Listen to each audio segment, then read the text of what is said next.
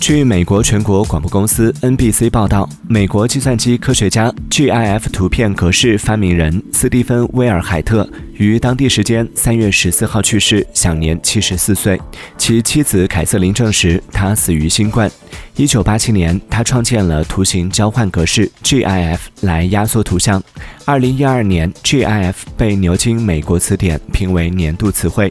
威尔海特曾因发明 GIF 获得维比终身成就奖。Hum.